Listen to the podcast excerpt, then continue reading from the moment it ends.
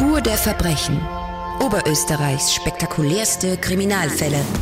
Immer sonntags, alle zwei Wochen, ab 17 Uhr. Es ist Samstagabend. Wieder ein einsamer Samstagabend auf der Couch. Sie ist 57 Jahre alt, geschieden, lebt allein in der Nähe von Machtrenk.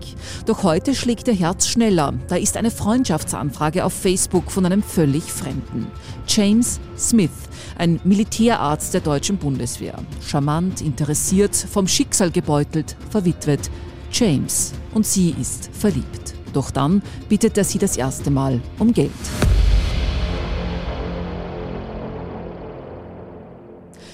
Herzlich willkommen zu einer neuen Folge Spur der Verbrechen. Ich bin Martina Schobesberger. Ich darf für Live-Radio in Oberösterreich äh, Nachrichten gestalten, Reportagen machen.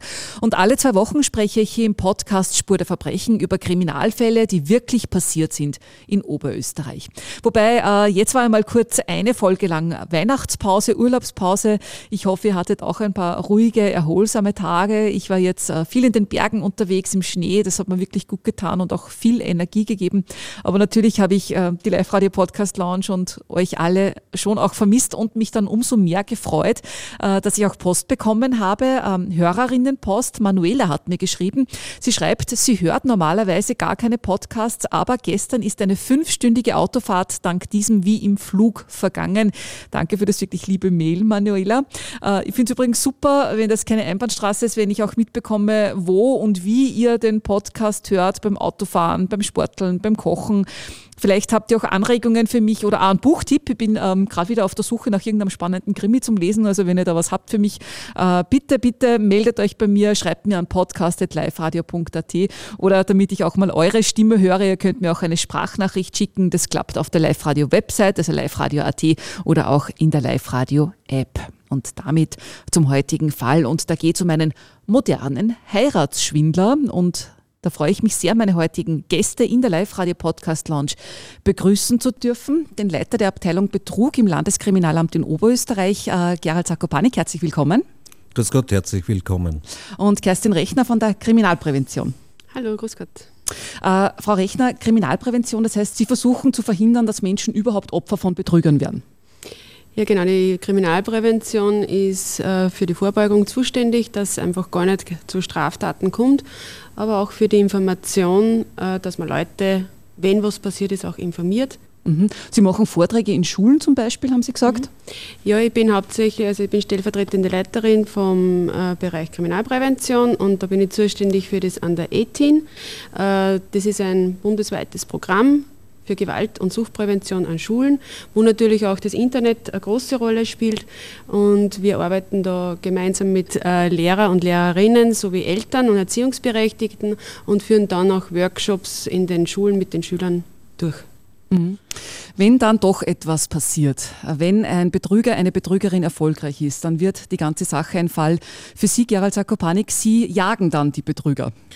Ja, wir sind diejenigen, die die Ermittlungsschiene bedienen, also in Zusammenarbeit mit den Kollegen von unseren Polizeiinspektionen, aber natürlich auch im Zusammenwirken mit den Kollegen der anderen Landeskriminalämtern, um sich gegenseitig auszutauschen, um eben bestmöglichst zum Erfolg zu kommen eben um die Straftaten zu klären und eben dann einzelne Tätergruppen aus dem Verkehr zu ziehen. Mhm. Und wir sprechen heute über eine äh, ganz bestimmte Masche oder einen äh, Fall, die ich ganz persönlich besonders schlimm finde, weil die Betrüger eben den Opfern nicht nur das Geld abnehmen, sondern auch ja, die Herzen brechen. Ja, Sie haben recht, wenn wir von diesen modernen Heiratsbetrügern im Internet reden dann tritt ja nicht nur ein entsprechender massiver finanzieller Schaden ein, der durchaus in den sechsstelligen Bereich manchmal geht, sondern häufig erleben wir, dass der Schaden gerade auf der Gefühlsebene sehr massiv ist. Also die Opfer, häufig sind es ja überwiegend Frauen, fühlt sie eben um ihre Emotionen, Gefühle, Erwartungshaltungen betrogen. Und das wiegt manchmal wesentlich schwerer als der tatsächlich entstandene finanzielle Schaden. Mhm. Moderne Heiratsschwindler, gibt es da auch moderne Ausdrücke dafür? Love Scam oder Romance Scam, haben Sie mir gesagt, also quasi Liebesabzocke oder Romantikabzocke? Sie haben recht, aber nachdem wir in Oberösterreich sind, bevorzuge ich den Begriff äh, moderne Heiratsschwindler. Mhm. Jetzt befinden wir uns ja sowieso gerade ähm, leider seit, seit vielen Monaten in einer Ausnahmesituation, Corona-Pandemie mit unterschiedlichen Ausgangsbeschränkungen, Lockdowns. Ja, da ist das Internet für viele Menschen oft die einzige Möglichkeit, mit anderen äh, in Kontakt zu kommen. Für Menschen, die sowieso schon eher allein leben, einsam sind, ist es nehme ich mir an, eine besonders schwierige Zeit, dazu noch Winter, Weihnachten, ja, die Sehnsucht unterm Christbaum, zu Silvester. Ist das jetzt auch so die Hochsaisonzeit für, für diese Betrüger? Mit Sicherheit. Also die Adventzeit, die Vorweihnachtszeit, Einkaufszeit ist eben die absolute Hochsaison und die wirkt sich auch bei diesen modernen Heiratsbetrügern aus, weil es einfach eine gewisse Erwartungshaltung gibt, weil es Bedürfnisse gibt, wo man dann sagt, naja, ich bin lieber zu zweit äh, beim Christbaum, ich verbringe die Feiertage lieber nicht alleine. Und da gibt es eben äh, dann die Möglichkeit, dass man eben Partnerschaften sucht oder entsprechende Erwartungshaltungen hat und die versucht man im Internet abzudecken in der Hoffnung auf das neue Glück. Mhm. Sie haben uns einen konkreten Fall mitgebracht, einen ganz aktuellen, auch aus diesem Jahr. Äh, wie ist das Ganze losgegangen? Wer waren Opfer? Wer war Täter? Und wie haben sich die beiden kennengelernt? Losgegangen ist es damit, dass das Opfer, eine 57-jährige Frau aus dem Bezirk Wölsland, geschieden alleinstehend, hat im in den sozialen Medien, konkret auf Facebook, eine Freundschaftsanfrage von einem Mann erhalten, und sie hat es bejaht und ist dann mit ihm in Kommunikation getreten, hat sich ausgetauscht und dieser Mann hat sich als Militärarzt der deutschen Bundeswehr zum Erkennen gegeben, hat sich vorgestellt, 59 Jahre mit einer entsprechenden Vorgeschichte.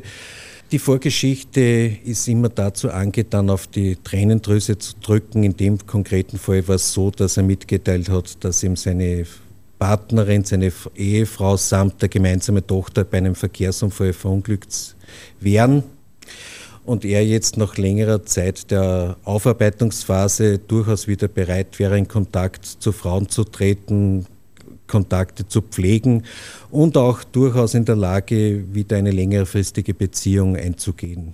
Also als James Smith hat er sich äh, vorgestellt, eine berührende Geschichte im Hintergrund, aber ähm, auch quasi das Signal, mein Herz ist wieder offen und du könntest diejenige sein, ähm, die mein gebrochenes Herz wieder kittet.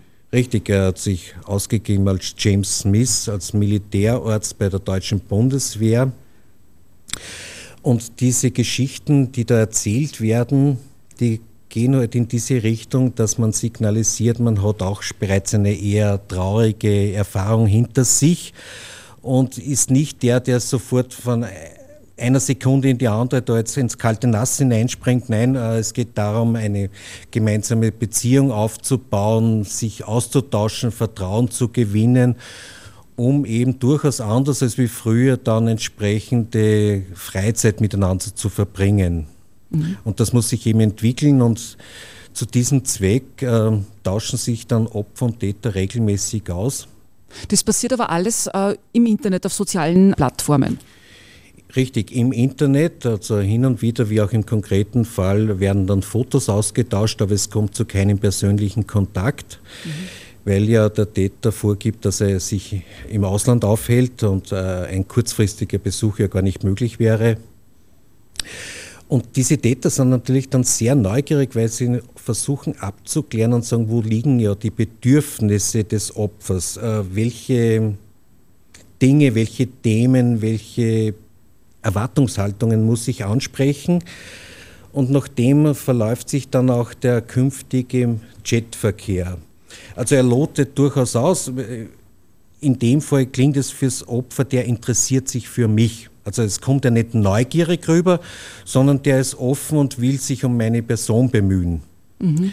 Und diese Opfer geben dann sehr viel von sich preis, was Hobbys betrifft, äh, finanzielle Situation, wie schaut es aus mit dem privaten Umfeld, Freundeskreis, was hat das Opfer für eine Lebensgeschichte. Und der Täter wird dann sehr hellhörig und versucht dann gezielt das in den täglichen Chatnachrichten teilweise bis hinein in die Nacht oder am Vormittag, je nachdem, von welcher Zeitverschiebung man spricht. Aber er geht drauf ein und fühlt, erfüllt eigentlich die Erwartungshaltung des Opfers, zu sagen, naja, da habe ich jetzt wen kennengelernt, der passt eins zu eins zu mir. Also mhm. das ist offensichtlich die Liebe des Lebens, wenn es was wird. Und ähm, dann lässt der Täter relativ rasch, nach drei, vier Wochen, je nachdem, was er für ein Gespür entwickelt, wie, wenn er der Meinung ist, die emotion, emotionale Abhängigkeit beim Opfer ist schon im Aufbau begriffen, das ist ja ganz wichtig, weil sonst könnte er sich nachher nicht bereichern. Mhm. Dann fängt er an, äh, davon zu reden, er wäre bereit, man könnte sich einmal treffen, er könnte einmal kommen, äh, ein gemeinsames Haus, gemeinsame Freizeitveranstaltungen, Freizeit verbringen und und und. Also er, er gibt was von sich, äh, von dem er hofft, dass das Opfer anspringt. Und äh, das Opfer verfängt sich dann in dieser Illusion und will das gar nicht mehr wahrhaben, dass das Ganze möglicherweise ein Betrug ist. Dazu kommt natürlich, äh, dass das Opfer auch davon ausgeht, dass er der Mann durchaus ein Leben hinter sich hat. Äh, es gibt keine finanziellen Probleme, das ist ganz wichtig meistens bei den weiblichen Opfern. Also der Mann gibt sich ja aus als Mann von Welt, das ist entweder in dem konkreten Fall ein Militärarzt oder ein Techniker oder ein erfolgreicher Manager. Und alle diese Personen können jetzt dummerweise nicht unbedingt in der gegebenen Situation auf das Ersporte, aufs Vermögen zugreifen. Und dann bedarf es halt äh, manchmal der Unterstützung des Opfers. Mhm. Man beginnt es dann mit kleineren Beträgen, unter Anführungszeichen klein, 1000, 2000 Euro für Dokumente, Spesen. Und es kommt halt immer etwas dazwischen. Und da sind wir jetzt genau beim Punkt, wo Sie sagen, da fängt er dann an, um Geld zu fragen. Richtig. Das geht aber eigentlich relativ rasch. Ja, Sie müssen sich vorstellen, es ist wie beim Fischer, der den Köder auswirft und äh, diese Täter sind psychologisch geschickt, sie angeln. Er hat ein Gespür dafür, wo muss ich Leine geben, wo, wo ich muss ich wieder anziehen. Und erst dann, wenn er das Gespür hat und sagt, jetzt hat sich das Opfer verbissen in den Köder, dann druckt er drauf dann beginnt er mit den Vortragungen. Und in dem Moment, wo er glaubt, na, vielleicht habe ich es zu schnell gemacht, lässt er wieder Leine. Mhm. Dann kann das Opfer wieder weg und dann holt er es wieder zurück. Er, Schritt für Schritt, zwei Meter vier, ein Meter zurück, so angelt es, zieht er das Opfer an Land. Mhm. So kann man das vergleichen, bis das, das die Beute ihm gehört. Und in Wahrheit sind ja diese Opfer nichts anderes wie Beute für den Betrüger, wo es nicht um den Menschen geht, sondern ums Objekt, wo man sagt, das will ich ausnutzen, ausbeuten, ganz gleich, wie es der Person geht, sondern es geht rein um den finanziellen Vermögensvorteil. Mhm. Und Frau Rechner, weil Sie gesagt haben, ein bisschen anziehen, Leine lassen, dann wieder anziehen, wenn es dann um diese Geldüberweisungen geht, die sind zum Teil am Anfang sogar noch ehrlich und, und, und schicken das Geld, das geborgte Geld wieder retour. Genau, also in vielen Fällen äh, kommt es vor, dass anfänglich das Geld auch wieder zurückbezahlt wird. Das heißt, das Opfer zahlt an den Betrüger und der Betrüger gibt wieder einen Teil oder sogar den ganzen Betrag wieder zurück. Es dient zum Vertrauensaufbau und er kann weitere Geldbeträge fordern. Irgendwann stoppt es natürlich. Also letztendlich, wenn es dann um die großen Beträge geht, wird nicht mehr zurückbezahlt. Mhm. Im aktuellen Fall, also sagen wir jetzt ein paar Wochen, das Opfer und der Täter haben sich vermeintlich besser kennengelernt und das Opfer ist vermutlich schon ein bisschen verliebt, oder? Richtig, also der Täter gibt an, dass er sich in das Opfer verliebt hat und umgekehrt wird diese Zuneigung erwidert. Mhm. Und aus dieser Emotion heraus beginnt dann der Täter mit den Geldforderungen und das ist eben dem Opfer etwas wert. Und das soll jetzt dann nicht mehr an dem Geld scheitern. Mhm. Und Sie haben gesagt, das waren anfänglich 1000, 1500 Euro ungefähr? Richtig, und diese Beträge erhöhen sich dann. Äh, und zwar so lange, bis das dann der Täter sich sicher ist, das Opfer hat kein Geld mehr, es kann nichts mehr zahlen. Also es wird ausgepresst bis auf, auf die finanziellen Grenzen hindurch. Mhm. Also am Anfang die, die 1000, 1500 Euro, die kann man sich schon noch irgendwo auftreiben, aber wo kommt denn dieses Geld dann her? Also das Opfer versucht ja dann auch irgendwo Geld aufzutreiben. Konkret war es so, dass es bei diesem Fall äh, hat das Opfer dann das Ersparte verbraucht in Höhe von ca. 20.000 Euro. Und das kommt natürlich äh, erschwerend hinzu, denn die restlichen 50.000 hat sie sich ausgeborgt im Bekannten- und Freundeskreis und einen Kredit aufgenommen. Also der jetzt natürlich auch noch hängen bleibt. Nicht nur, dass es mit der Liebe des Lebens nichts geworden ist, sondern sie steht jetzt auch vor der schwierigen Situation, die Gelder zurückbezahlen und das ist ja gar nicht zu wenig. Mhm. Wenn jetzt ein Opfer, wenn jetzt jemand anfängt, sich Geld auszuborgen von der Familie, von Freunden, meine, müsste nicht spätestens da irgendjemand im Umfeld einmal sagen, hey, pass auf, da stimmt irgendwas nicht? Es hängt immer davon ab, wie geschickt es die Opfer machen, wie geschickt sie ihre eigene Situation verbergen. Und sie treten dann an ihren Bekannten- und Verwandtenkreis heran und täuschen eine Situation vor, sei es äh, jetzt äh, durch eine Einrichtung, durch eine notwendige Reparatur, durch Arztkosten. Nämlich, sie machen nichts anderes als wie der Täter ihnen gegenüber. Er braucht Geld für Arztbehandlungen. Mhm. Das Opfer hat aber kein Geld mehr zur Verfügung und wendet sich jetzt an ihrem Bekanntenkreis und sagt, könnt ihr mir nicht helfen, borgt mir Geld, ich habe eine Reparatur, notwendigerweise, mir sind das Geld ausgegangen, ich habe was übersehen, äh, Ortskosten für Kinder, was auch immer. Mhm. Und unter diesem Vorwand äh, wird dem Opfer dann vom Bekanntenkreis Geld geborgt und das Opfer überweist es eins zu eins an den Täter weiter. Das heißt, auf das Lügengebilde vom Täter baut dann das Opfer seins oder ihrens noch drauf? Genau, sehr oft spielt auch Scham eine Rolle. Man traut sich das jetzt nicht sagen oder äh, man sagt auch, die glauben mir das sowieso nicht oder sie reden eh immer dagegen. Vielleicht ist das Familienverhältnis nicht so gut und äh, dann natürlich traut man sich da was nicht sagen. Ja. Wenn ich bei der Bank einen Kredit aufnehmen will, ist es mittlerweile so, dass auch von uns oder die Bankangestellten selbst schon ab und zu geschult sind, wenn größere Beträge abgehoben werden, dass sie durchaus nachfragen. Gerade bei alleinstehenden Frauen, ältere Damen, äh, wird noch einmal hinzugefügt, also der Bankangestellte informiert, dass man sich Gedanken macht, für was ist jetzt dieser Betrag, Braucht man das wirklich? Steckt eventuell ein Betrug dahinter? Also das ist jetzt mittlerweile schon so, dass auch Bankangestellte teilweise nachfragen und da die Leute sensibilisieren. Mhm. Weil, Herr Sakopanik, Sie haben ja vorher gesagt, die Opfer fürchten wahrscheinlich auch, wenn sie ehrlich zu ihrem Umfeld wären, dann würde eben genau das kommen. Wofür brauchst du das Geld? Wer ist das überhaupt? Ähm, ist das vielleicht ein Betrüger? Meint er das nicht ernst mit dir?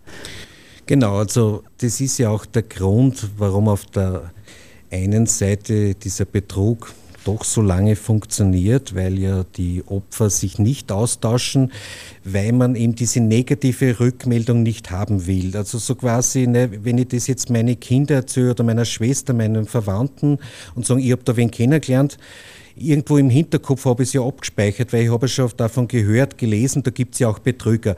Aber man will es eben nicht wahrhaben, dass es einen selbst trifft und schon gar nicht in dieser Situation und dann kommt es möglicherweise zu einer negativen Aussage und dann sagt man, na, die sind mir mein Glück nicht willig.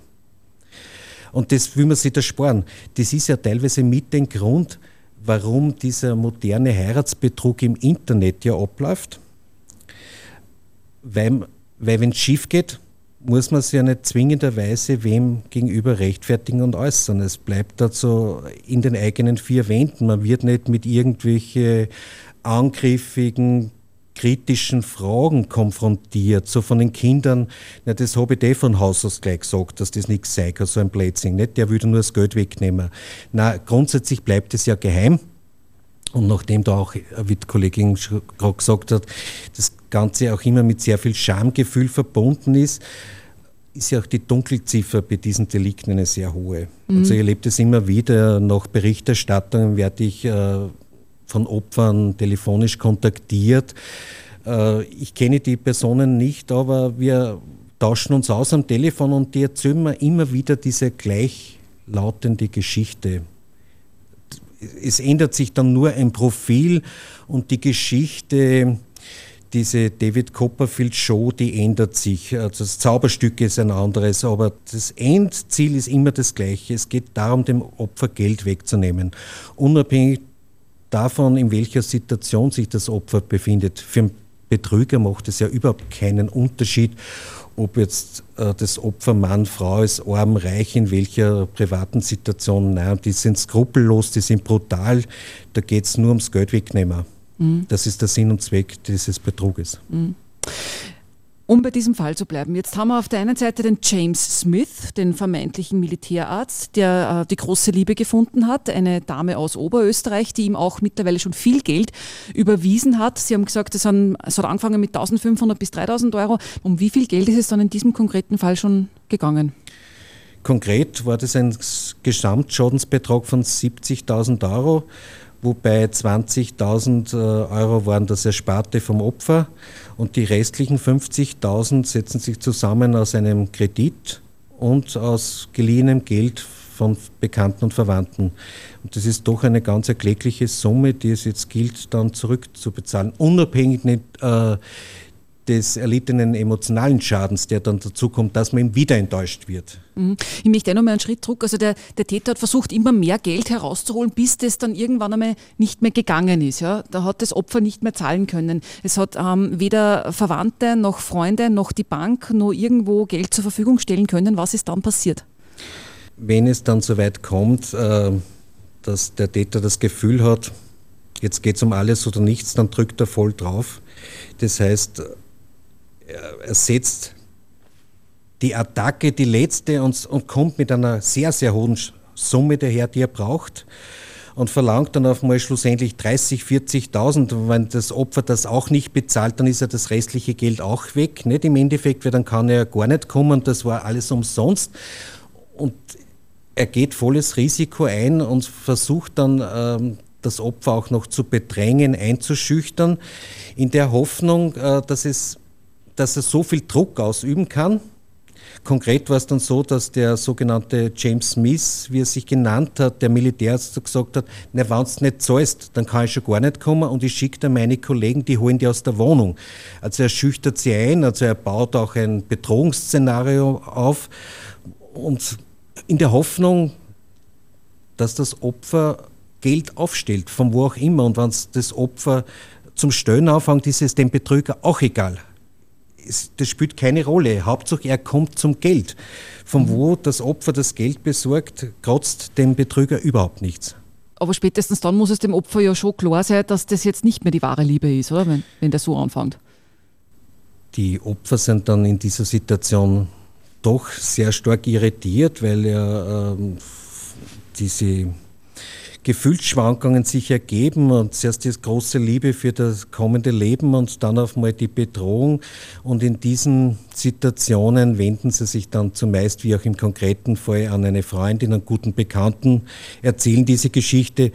Und dann folgt die Anzeigerstattung ein, zwei Tage später, je nachdem, wie sich das Opfer fühlt. Also da vergingen ab und zu dann ein paar Tage, ich will nicht sagen Wochen, aber vier, fünf Tage liegen dann meistens dazwischen, bis das sich das Opfer dann auch gefangen hat und auch bereit ist, Anzeige zu erstatten, weil sie muss ja das Erlebte schlussendlich wiedererzählen.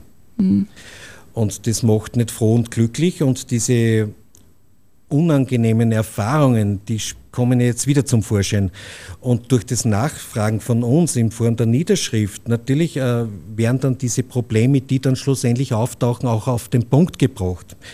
Das ist ja auch für uns nicht unbedingt eine einfache Aufgabe. Also da gehört sehr viel Fingerspitzengefühl dazu. Diese unangenehme Situation, äh, in der sich das Opfer ohnehin schon befindet, äh, nur äh, nicht zu verstärken durch unser Nachfragen. Also ich werde nicht fünfmal fragen und sagen, ist der Schaden jetzt 50.000 Euro, ist er 51.000 Euro, weil ob es jetzt 45 oder 55 sind, ist völlig bedeutungslos. Er ist ohnehin schon viel zu groß. Also das Opfer dann immer wieder darauf hinzuweisen, wie unvorsichtig es war oder wie sorglos sie in diese Situation gerutscht ist, das gilt es auf jeden Fall zu vermeiden. Ich finde das jetzt auch ganz arg, wenn man sich da vorstellt, man freut sich über die große Liebe und dann plötzlich kommt da diese, dieses Bedrohungsszenario ums Eck. Also das ist ganz arg. Ja, da sind wir bei den Abhängigkeiten eigentlich.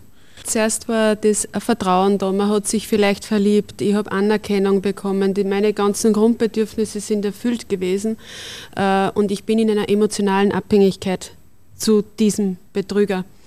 Hinzu kommt aber auch die finanzielle Abhängigkeit, weil man will ja das Geld auch wieder zurückhaben. Ja?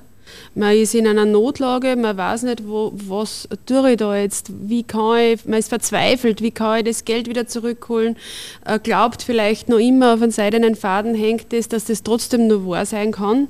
Ja? Und äh, somit ist es für mich jetzt erklärbar. Mhm. Muss nicht verstehbar sein. Mhm.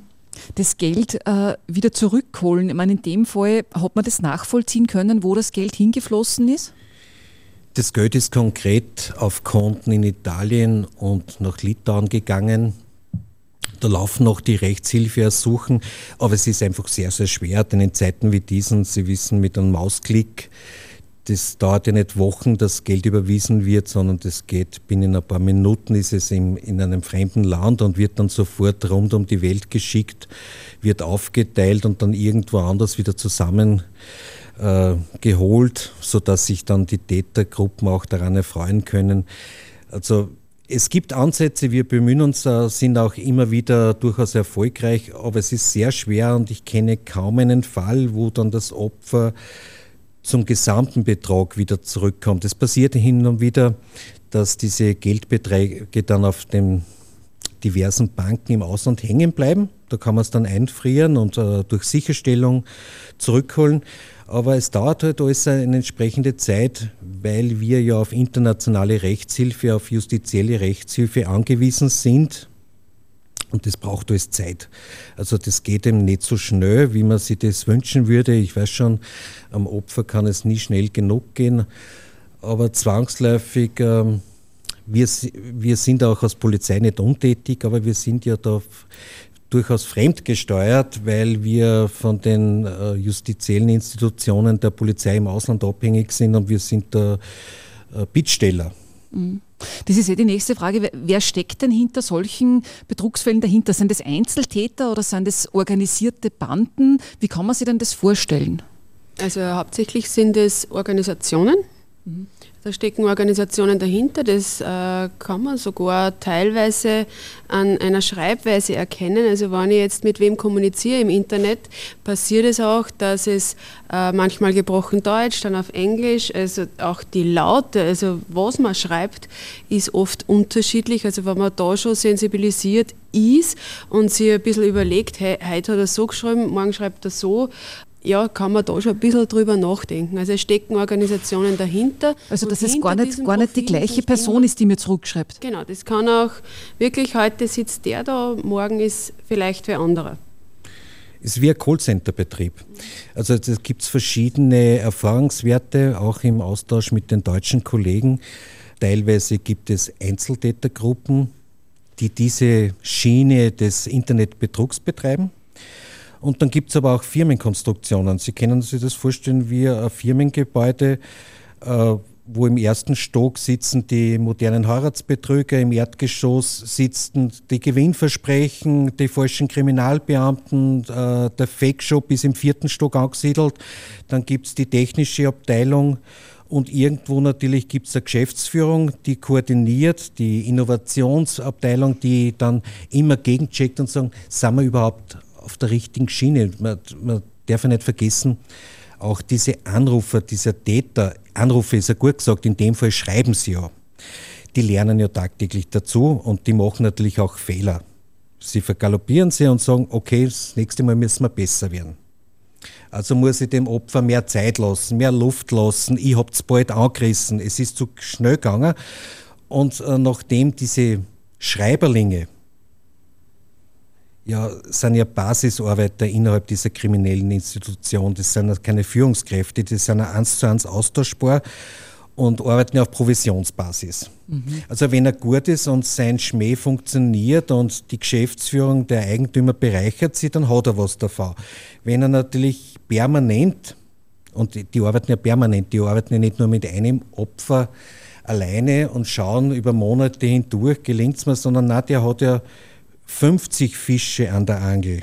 Der hat mehrere Angel drinnen und einmal dort, einmal dort, wo ist es gewinnbringend, wo muss ich Leine lassen.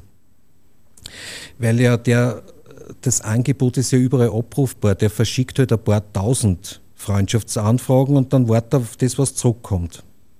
Mhm. So kann man sich durchaus vorstellen. Und wenn es dann gelingt, natürlich eine derartige Tätergruppe, eine derartige kriminelle Firma aus dem Verkehr zu ziehen. Äh, deswegen wird es natürlich für uns als Polizei oder für die Opfer nicht besser.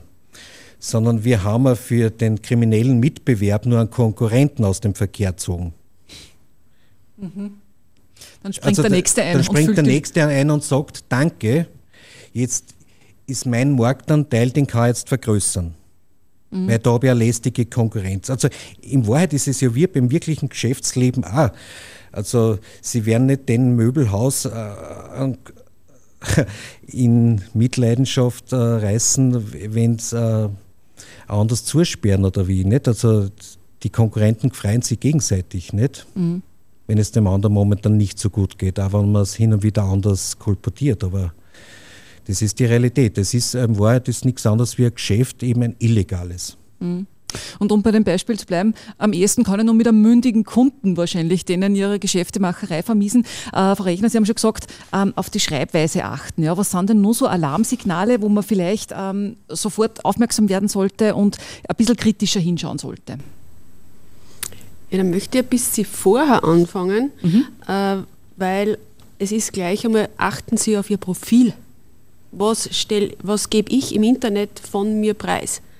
Wenn ich jetzt auf Facebook, Instagram, wenn ich bei meinem Profil mehr oder weniger nicht nur meine privaten Daten schon drinnen habe, geschieden, verwitwet, alleinstehend, Kinder, äh, vielleicht sogar meine Bedürfnisse da preisgebe, ja, was ich gern hätte.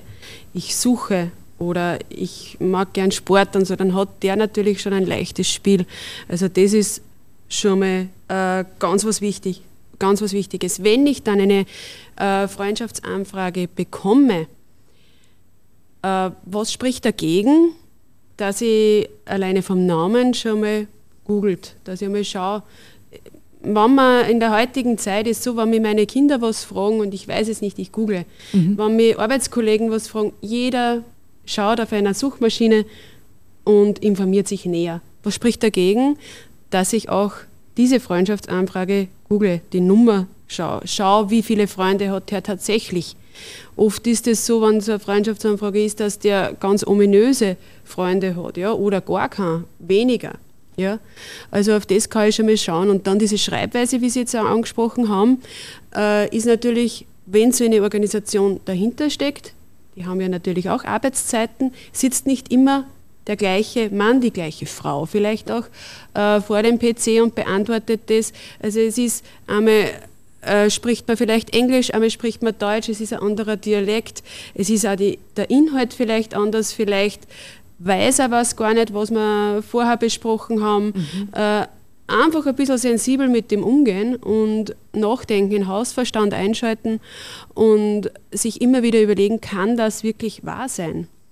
Wenn es zu schön ist, um wahr zu sein, ist es vielleicht auch zu schön, um wahr zu sein. Und Herr Sakopanik, Sie haben gesagt, die Dunkelziffer ist sehr hoch. Richtig, das hängt mit dem Schamgefühl zu tun.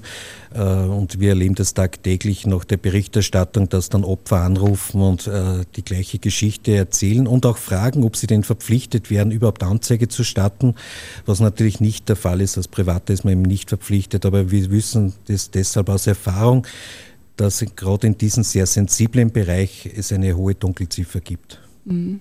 Und die Opfer sind auch nicht nur äh, äh, Damen mittleren Alters, sondern das geht von bis, haben Sie gesagt.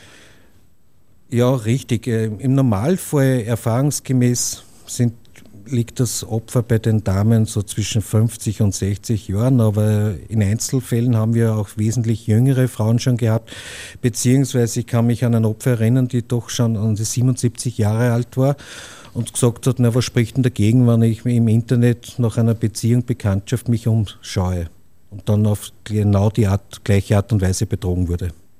In diesem Fall war es ein Militärarzt, der da dieser Oberösterreicherin die große Liebe vorgegaukelt hat. Herr Sakopanik, Sie sagen, äh, diese Betrüger geben öfter mal vor, aus so einem militärischen Umfeld zu kommen.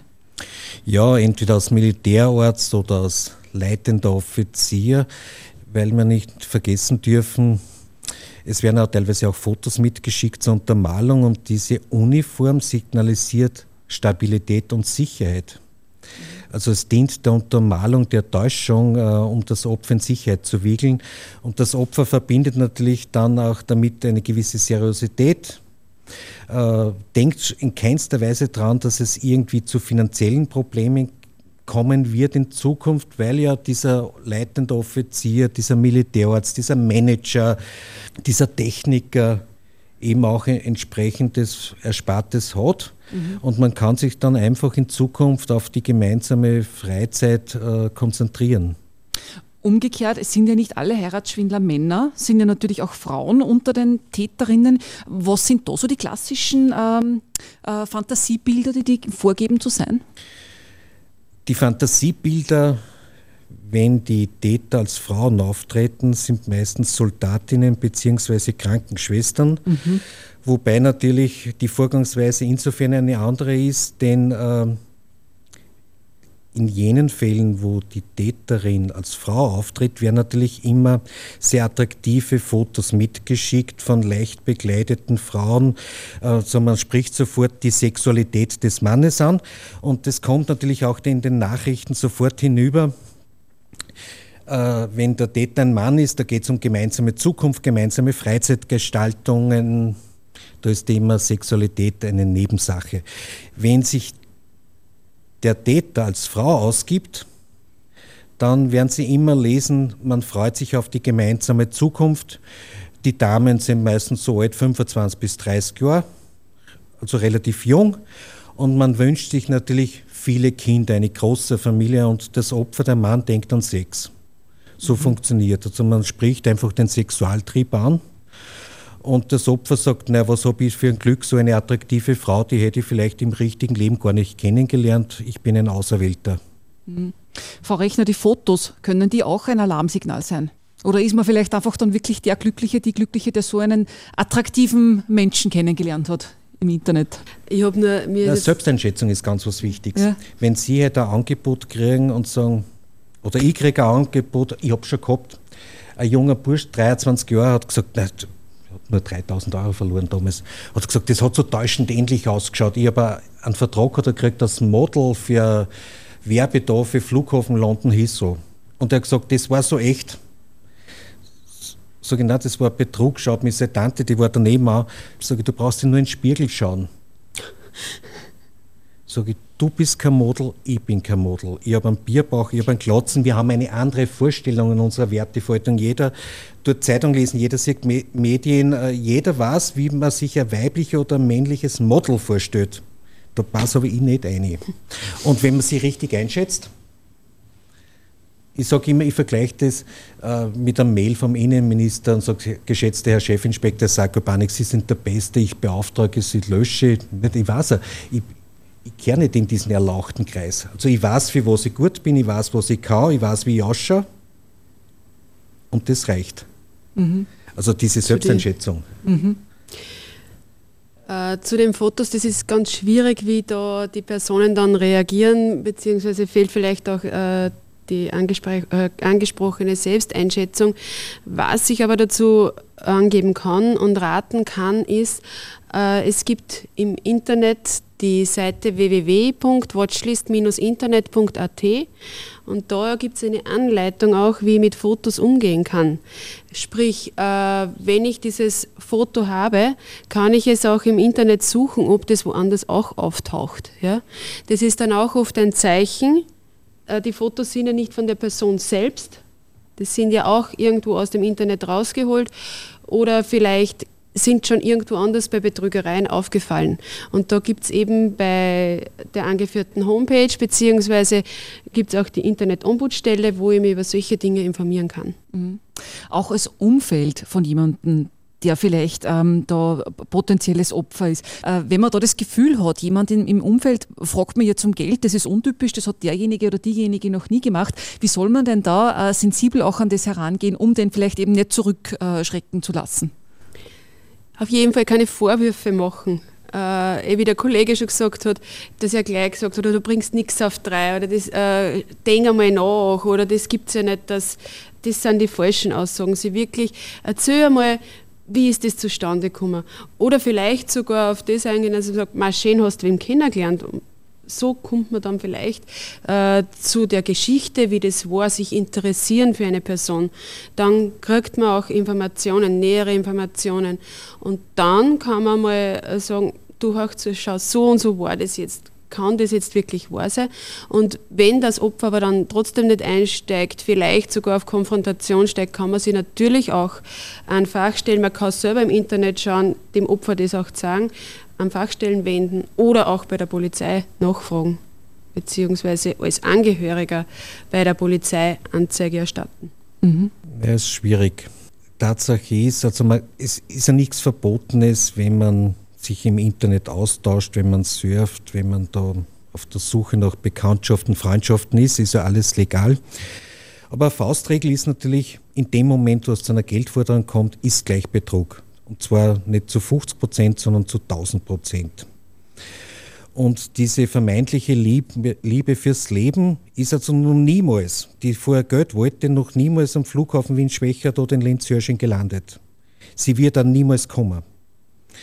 Und weil es einfach in der Natur der Sache liegt, dass am Weg dorthin zum Flughafen, am Flughafen selbst, passiert immer Unglück. Ein Verkehrsunfall, irgendein Familienangehöriger wird verletzt, äh, Behörden tauchen auf, Spesen sind zu zahlen und, und, und. Und das zieht sich wie eine Never-Ending-Story durch alle diese Sachverhalte und, und Ergebnis, das Ergebnis ist immer das gleiche. Es gibt es einfach nicht.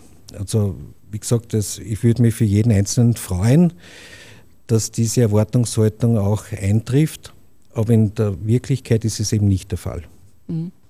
Also um nur mal zusammenzufassen, was sind die wichtigsten Tipps, die wichtigsten Dinge, die man beherzigen soll, um nicht Opfer zu werden?